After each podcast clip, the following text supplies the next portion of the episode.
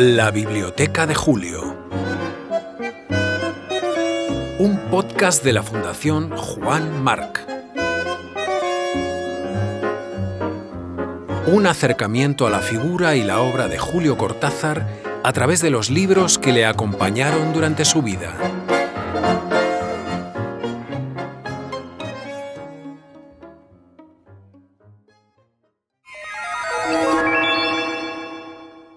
18. Opio. Diario de una desintoxicación. Jean Cocteau. Ediciones Ulises. Madrid, 1931. Estaría completamente deshecho este ejemplar tan viejito de no ser por tan cariñosa restauración. Las cubiertas de cuero marrón con letras doradas despistan. Dentro hay otro libro, el verdadero libro, desbaratado por el tiempo, las 325 páginas que marcaron a opio y fuego al joven Julio Denis Cortázar, que es quien estampa su firma como justo propietario. La portada bajo la portada es el dibujo de una pipa sobre fondo amarillo. Se acabó de imprimir en los talleres de Galo Sáenz, calle Mesón de Paños 8, Madrid, el 6 de agosto de 1931. Los libros como este valían entonces cinco pesetas, leamos solo una vez más, con guantes y pinzas y extremo cuidado, esta copia intocable, que vuelva después al sobre blanco donde descansa y al cajón de los documentos delicados. Se lo ha ganado. En la primera página par nos encontramos con un retrato del autor fechado en 1931. El editor apunta que el propio Cocteau lo ha enviado expresamente con ese entusiasta Viva a la Revolución Española, Tres páginas más allá arranca un prólogo prodigioso a cargo del inventor de las guerguerías, Ramón Gómez de la Serna. Hermano, por cierto, del traductor del libro, Julio Gómez de la Serna.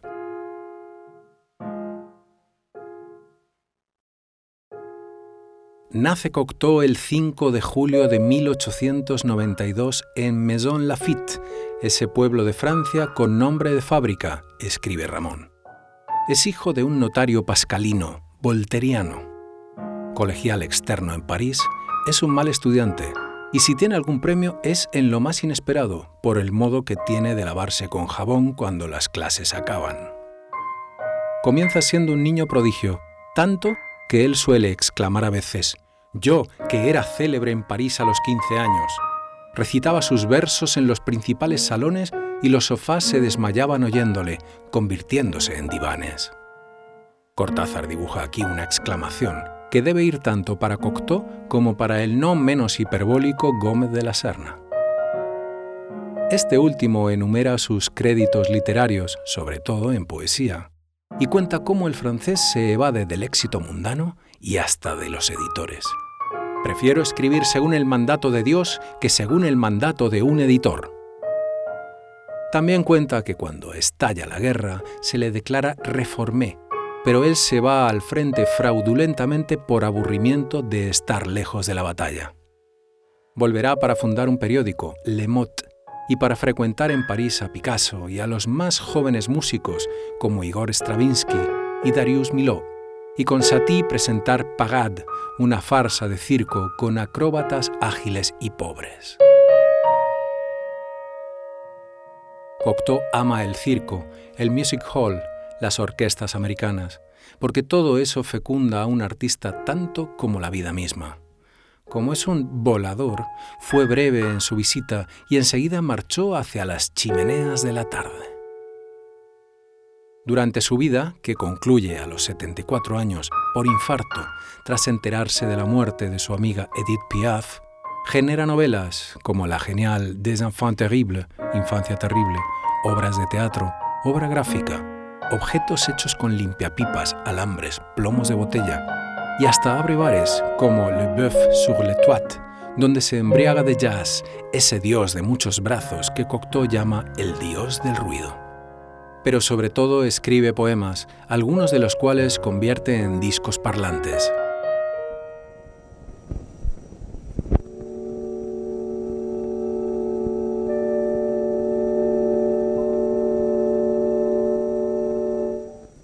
Cette maison existe encore.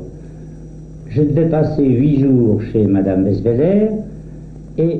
Lo último, escribe de la Serna, apelando a sus películas Orfeo o La sangre de un poeta, que coincidió en el tiempo con la edad de oro de Buñuel y Dalí, ha sido la creación cinematográfica, pues Cocteau, sin ninguna novifobia, cree que el cine es la única arma de precisión que permite matar a la muerte. Jupiter rend sage ce qu'il veut perdre. Je répète, Jupiter rend sage ceux qu'il veut perdre. Orphée. quoi Orphée. Orphée. Quoi? Alors on ne me laissera jamais tranquille. Votre femme est en grand danger. Suivez-moi. Sufre dos intoxicaciones de opio que, volvemos a Gómez de la Serna, que fuma para calmar sus pesadillas nerviosas. Lo que el prologuista no dice es que la muerte súbita de Raymond Radiget, gran amor del autor, en 1923, es lo que llevó a este al opio, y que nunca lo dejó. En este libro se mezclan reflexiones, unas parece que sobrias, las otras intoxicadas quizá por esa sustancia. Todo lo que escuchamos aquí son subrayados del joven y deslumbrado Cortázar. Escribir es, para mí, lo mismo que dibujar.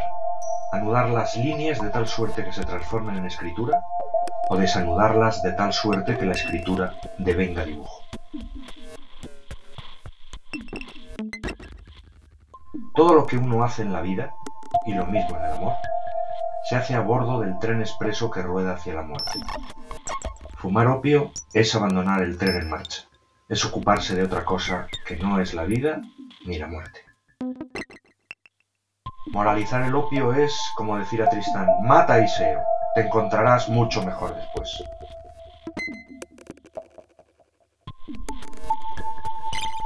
Tarquino el soberbio decapita las adormideras, el símbolo mismo de la actividad. Jesús fulmina un árbol inocente. Lenin siembra la tierra con ladrillos. Saint-Just, con el cuello cortado, cortador de cuellos encantador, y esas muchachas rusas de la sublevación de las tripulaciones, cuyos pechos eran bombas, y el opio prohibido, fabuloso.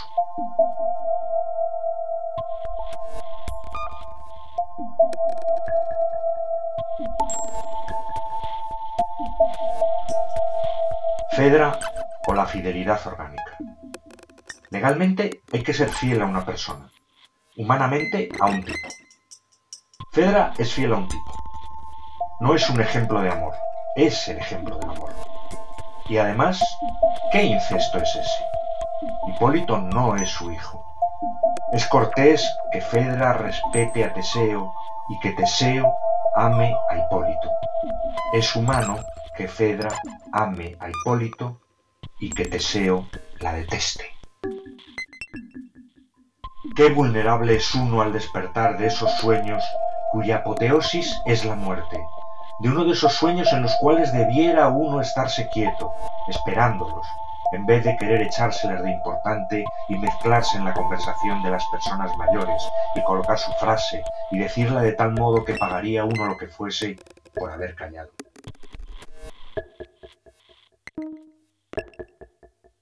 Estos cuartitos de hotel donde acampo desde hace tantos años.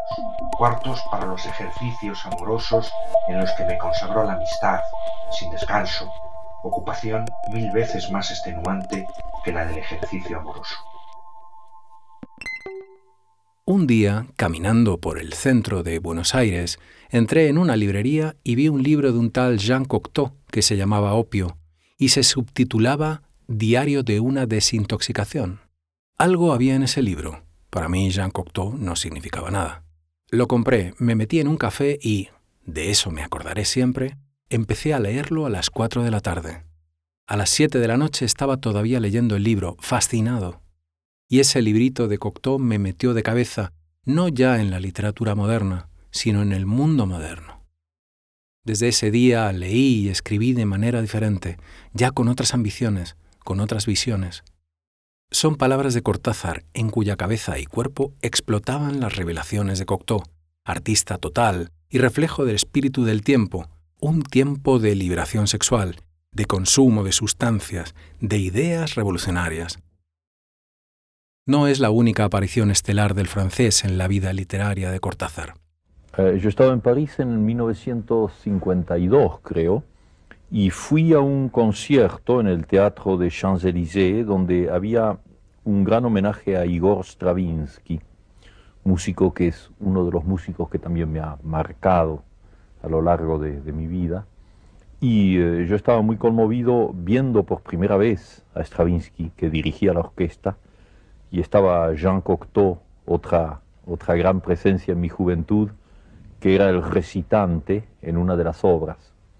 Y eh, vino el entreacto y todo el mundo salió a tomar café y yo estaba solo y no tuve ganas de salir y me quedé solo ahí en una de esas localidades, las más baratas, ¿no? Y me quedé completamente solo en ese inmenso teatro.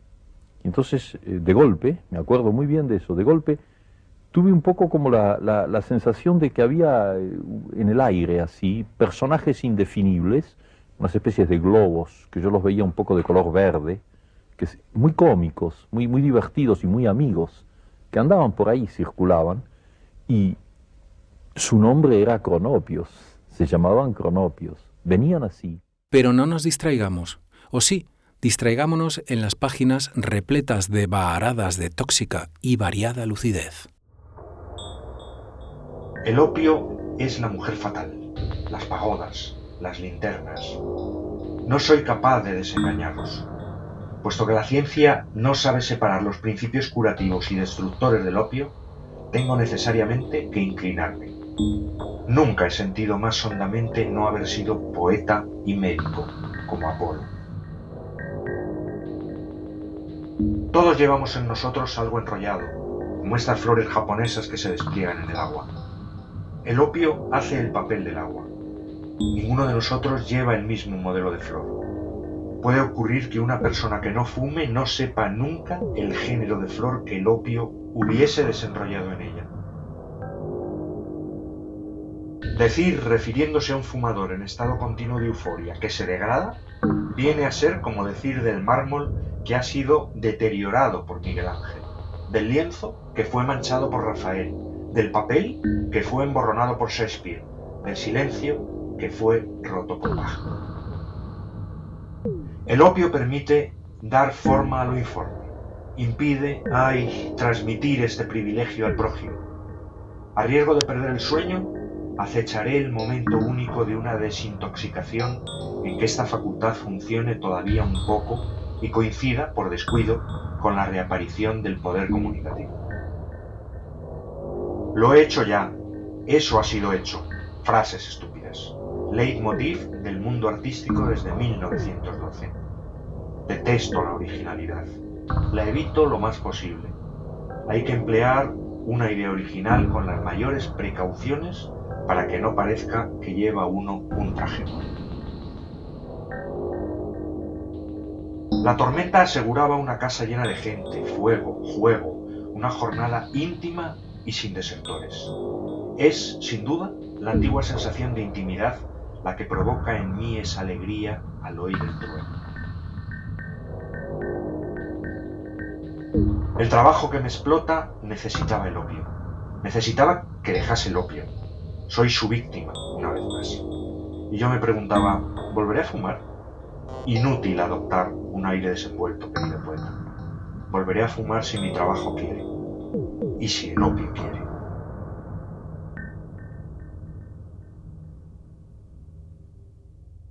El opio quiere, siempre quiere. Nos deja la sensación de eterno retorno, de gomosa realidad, de comunicación inexplicable entre especies, con las plantas y su silencioso silencio. Extraño reino.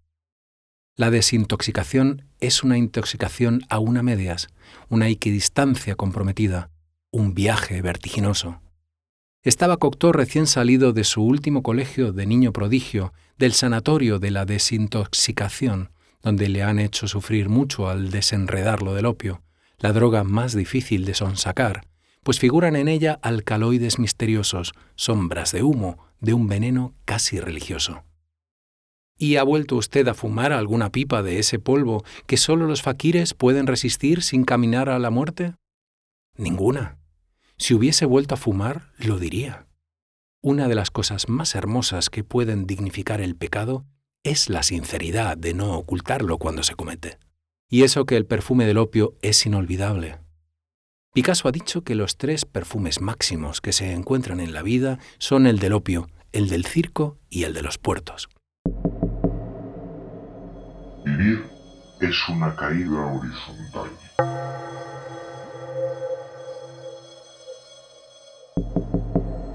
La sabiduría consiste en estar loco cuando las circunstancias valen la pena de estar. A las cinco pipas, una idea se deformaba. Una idea se deformaba.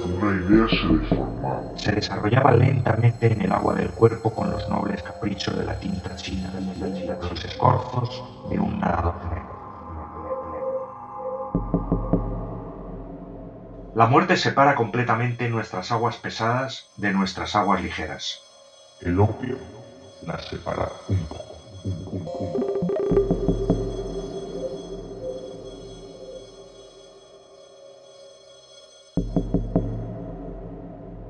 El opio es la única sustancia vegetal que nos comunica el estado vegetal.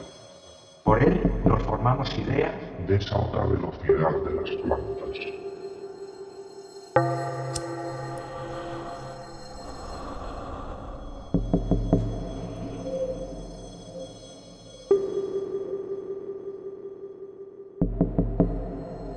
La pureza de una revolución puede mantenerse 15 días.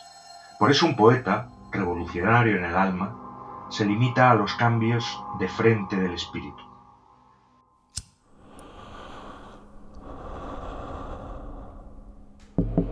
Cada 15 días cambia de espectáculo. Para mí el opio es una rebelión. La intoxicación, una rebelión. No hablo de mis obras. Cada una de ellas guillotina a la otra mi único método. Procuro evitarme Napoleón. Napoleón.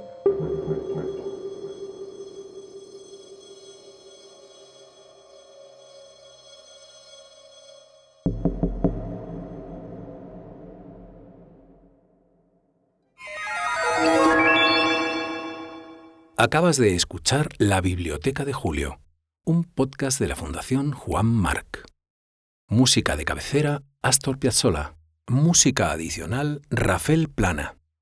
Control técnico y collage sonoros, Carlos Roiz. Lecturas opiáceas de Cocteau, Luis G. Martín.